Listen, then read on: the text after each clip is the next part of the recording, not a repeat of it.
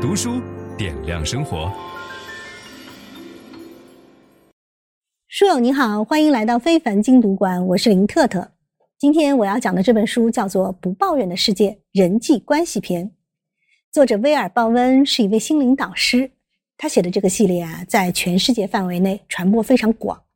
它是一本促进我们人际关系和沟通的书，因为多数时候我们的抱怨无助于问题的解决。反而助长了消极情绪，破坏着人际关系的和谐，妨碍事情得到有效的解决。我们先来解释一下什么是抱怨。那抱怨呢？根据词典的解释，就是心怀不满、责怪他人。书里啊没有明确的给到一个定义，但是我们总结一下，可以这么说：所谓抱怨，就是一种消极能量，它不能解决问题，而且还会破坏你和他人的关系，影响人际和事情的正向发展。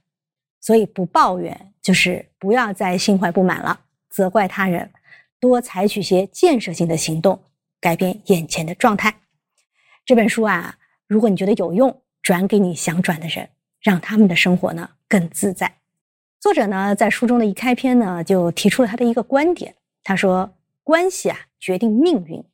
他会这么说呢，是因为他认为我们人在生活当中的很多问题，或者说几乎所有问题。都是因为关系。作者又说了，人际关系呢，其实是我们的一种需要。我们有机会呢和别人分享自己的经历，还能享受呢其中的乐趣。关系处理好啊，还能带来财富，因为人脉会带来机会。另外啊，你的工作也许不需要人脉，可是除非你永远单打独斗，你只要在职场，领导不会把重要的机会交给那些沟通有困难。无法团结同伴，无法和整个团队共同进步的人了。作者呢，在书中呢提到了一位心理学家，他叫刘易斯特曼。这位心理学家啊，做过一个研究，研究结论表明，幸福的夫妻和不幸的夫妻最大的区别就在于，不幸的夫妻更多的将伴侣形容为爱争辩的、尖刻的以及爱唠叨的，也就是说。不幸的夫妻更爱抱怨，那更加证明了抱怨其实是各种不愉快关系的共同点。作者呢，发起了一个著名的运动，叫“二十一天不抱怨运动”。看到我桌上这个紫手环了吗？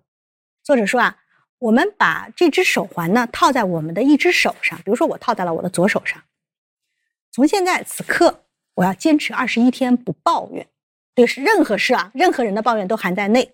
只要我抱怨了，那我就要把这只手环套在我旁边这只手上，一切清零，从今天开始重新算起。如果你能坚持二十一天不抱怨，你就成功了。那很多人发现啊，我坚持了二十一天不抱怨，我似乎就养成了一个习惯，我真的闭嘴了。我每一次想抱怨的时候呢，我就找到了一个。哎，我要去解决问题的方法，而不再是我们一开始提到的那个概念，心怀不满，总是去责怪他人。我们刚才提到了这只紫手环，其实我个人认为它只是一个仪式感的东西，你也可以用一条手链啊，不抱怨，不在言语上宣泄，怎么解决问题呢？作者提出啊，你的认知决定关系的走向。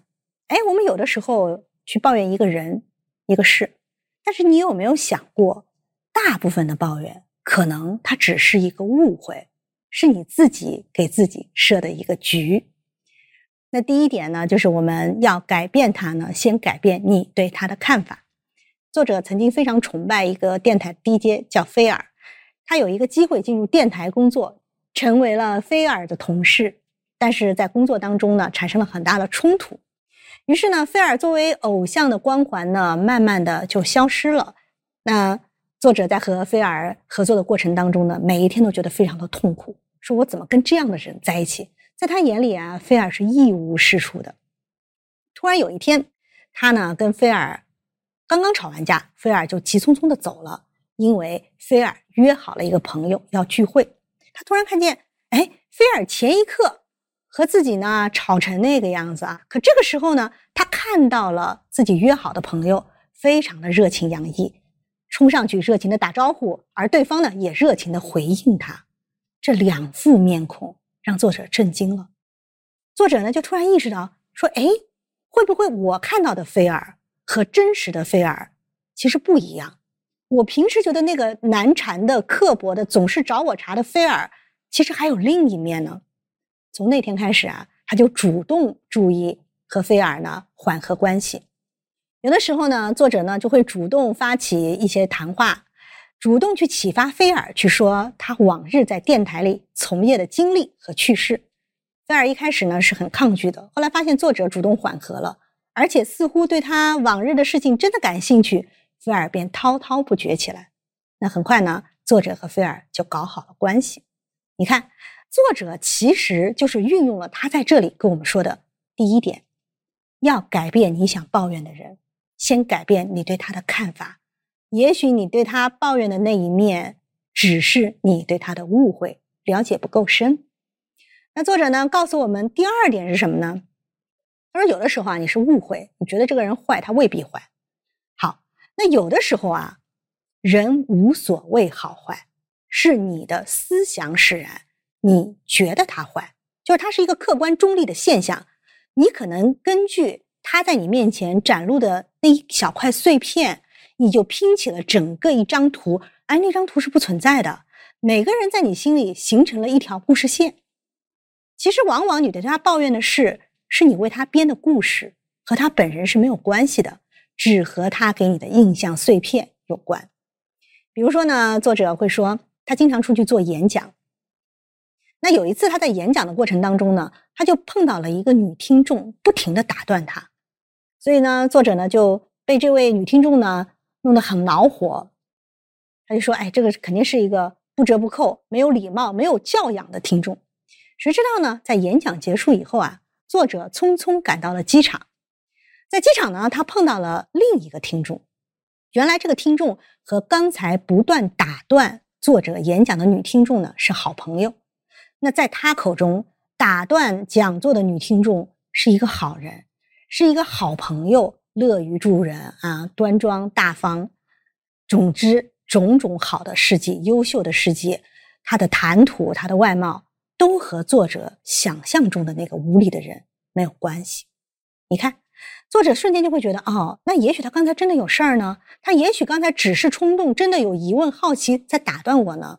他心中的抱怨与之有关的坏的影响，在心里的一片乌云。真的是放过了别人，等于放过了自己。我看到这啊，我不由得想到了胡适，他写过一首诗，是白话诗，名字呢叫《一笑》。他说：“我为那一笑想出种种境地，我也许不会再见着那笑的人，但我很感谢他笑得真好。”这其实跟我们不抱怨的世界这本书恰恰它是个反例，但其实也说了一点啊。有的时候，别人在你面前只留下了事实的一块，仅仅是他的一个碎片，就一整块玻璃，它突然碎了，你只捡到一个碎的玻璃片，就像盲人摸象，你可能只摸到了象腿，但是你为他编织了整个故事。这个故事好便罢，你为他编的故事乌云一片，乌气一片，影响的是你的心情，带来的是你的抱怨。分享知识是一种美德。当我们每一个人都在不断地分享知识给这个社会的时候，我们这个社会将会变得越来越好。所以，如果您喜欢这本书的内容，把它分享到您的朋友圈当中，或者给到您指定的某一个人都可以。您关心谁，就把知识分享给他。谢谢。本音档是由樊登读书小草远志提供。解锁本书精华解读全集，请搜寻 triple w 打 d u s h u 打 com 打 t w。